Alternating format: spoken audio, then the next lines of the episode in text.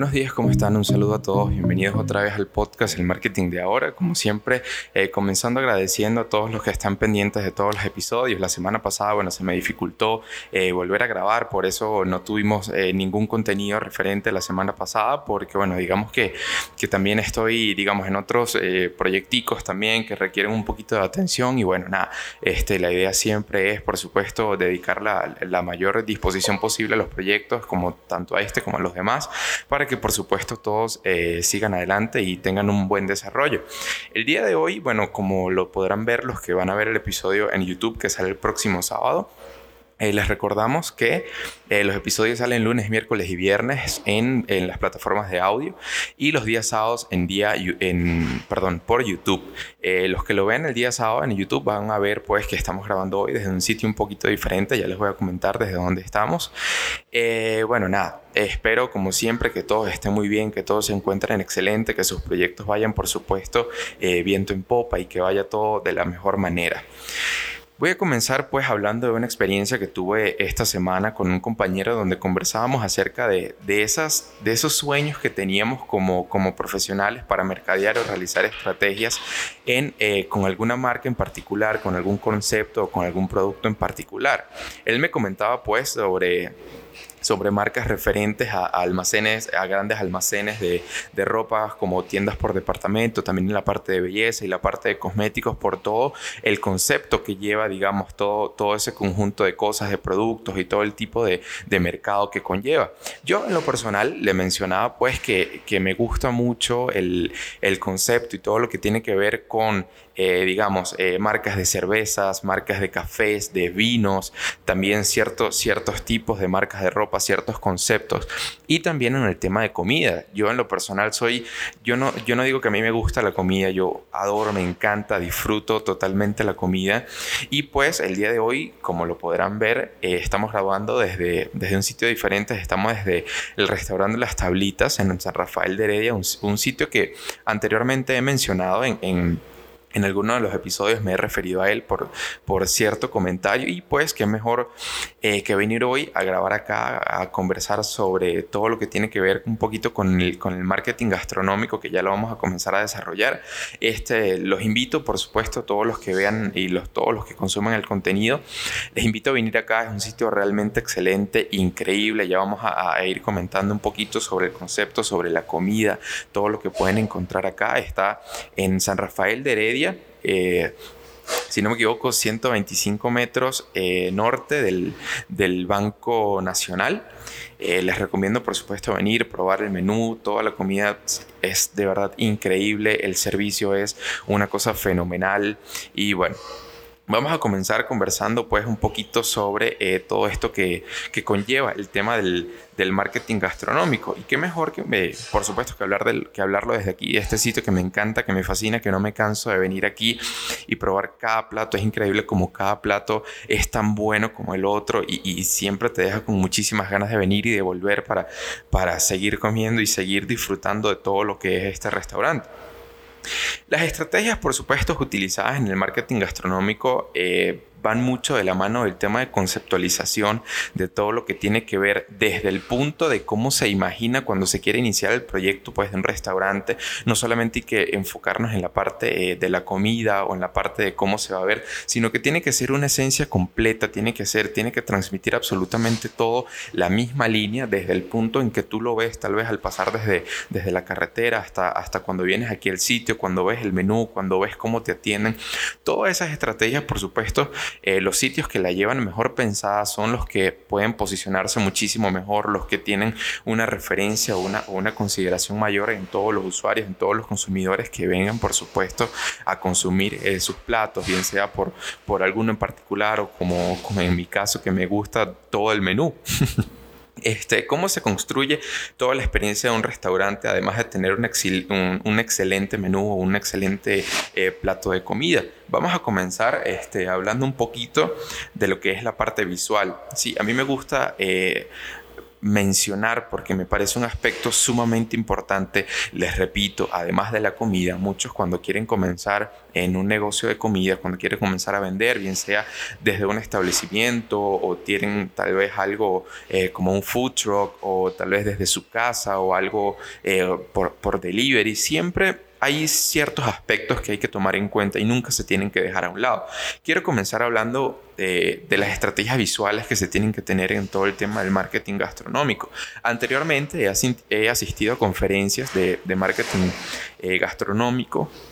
donde por supuesto los temas son sumamente amplios, son dirigidos mucho a personas como yo que nos dedicamos pues al mercadeo y a la publicidad y nos orientan cómo tenemos que amoldar las estrategias para poder mercadear ese conjunto de, empresas, de negocios, de locales y, mucho enfocado en la parte publicitaria, pero en el punto de vista de nosotros como, como publicistas. Pero el día de hoy quiero hablar un poquito más hacia las personas que ya digamos están dentro del negocio, las personas que quieren iniciarlo eh, y tal vez no tienen un gran equipo detrás para poder producir de la manera que tal vez quisieran. No quiere decir que no sepan, pero todo esto es un trabajo que por supuesto este, lleva, lleva sus parámetros y lleva, lleva sus cosas eh, en particular para que por supuesto siga eh, en crecimiento. Quiero hablar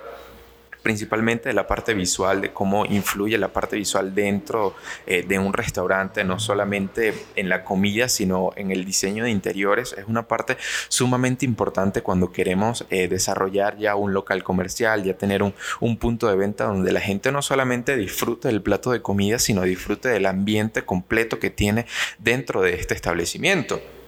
El tema conceptual, como les mencionaba anteriormente, es uno de los factores eh, más importantes porque vemos cómo se, este, cómo, cómo se engloba todo lo que tiene que ver desde el tema del menú hasta, hasta el tema de cómo te sientas tú, cómo, cómo estás eh, tal vez en una mesa, cómo, cómo sientes el ambiente, el tema de la iluminación, el tema de, del marketing olfativo también es, muy, es sumamente importante. Entonces, hay muchos restaurantes que, digamos,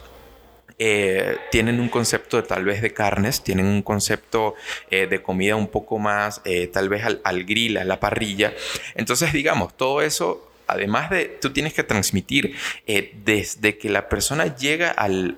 restaurante, tú tienes que transmitir todo esto. La gente tiene que sentir, inclusive antes de consumir el plato de comida, que está en un ambiente totalmente ideado para que tú sientas esa, el tema de, la comida al carbón, la comida al grill, la comida a la parrilla. Entonces, no solamente, y eso ya estamos viendo cómo, cómo, la persona tiende a considerarlo, inclusive antes, desde el momento en que llega al punto de venta. También este, el tema no solamente orientado o con respecto al tema del menú, sino también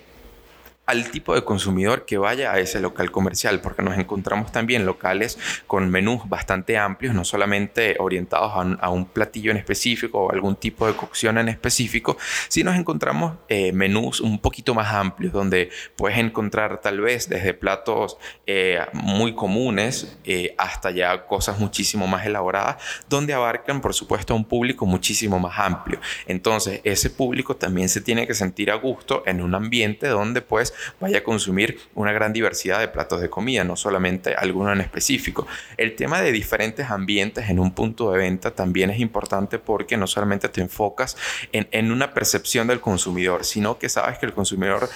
va a tener diferentes experiencias desde el mismo punto de venta, ¿sí? Entonces ya tú estás eh, abarcando el tema de la consideración desde muchos más eh, factores, desde, desde inclusive la parte anímica del, del consumidor influye mucho porque a, nosotros como consumidores de, de, comida, a nosotros cuando queremos ir a un restaurante, lo tomamos mucho también desde la parte anímica. Si hoy me siento muy feliz, si me siento triste, eso va a afectar, por supuesto, eh, mi consideración o mi decisión hacia un sitio en especial. Y por supuesto, yo voy a ir a un sitio donde me sienta cómodo en ese momento. Fíjense que en este punto ni siquiera estamos conversando acerca de, de cómo, de, de los platos que hay en el menú, de cómo se prepara o, o qué es lo que le ofrecen eh, al cliente, sino ya estamos hablando cómo es el punto conceptual y el tema de los interiores del espacio, porque eso también es lo que motiva al consumidor a venir allí. Porque, por supuesto, eh, si yo soy un consumidor y me gusta mucho la comida de este tipo, pero no me siento a gusto en el sitio donde la estoy comiendo, es, eh, es muy probable que la persona tienda a, a, descartar ese sitio por un factor como este. También, el, eh, como les comentaba en el punto de eh, lo que es la publicidad en el sitio, muy importante para nosotros que estamos dentro de toda la parte de promoción de estos locales comerciales, el punto de la fotografía. La fotografía es sumamente importante ya cuando yo quiero... Eh, influenciar en la decisión del consumidor, cuando yo le quiero mostrar un producto al consumidor, cuando, cuando conversamos sobre, sobre esto, también es muy común la gente que, que hace comentarios como, eh, pero no se ve cómo está en el menú, la publicidad es un poco engañosa, lo vemos mucho, digamos, en... eh, es muy común, es bastante popular hablar de la publicidad, por lo menos de McDonald's o sitios de comida rápida, donde te muestran un producto y no es siempre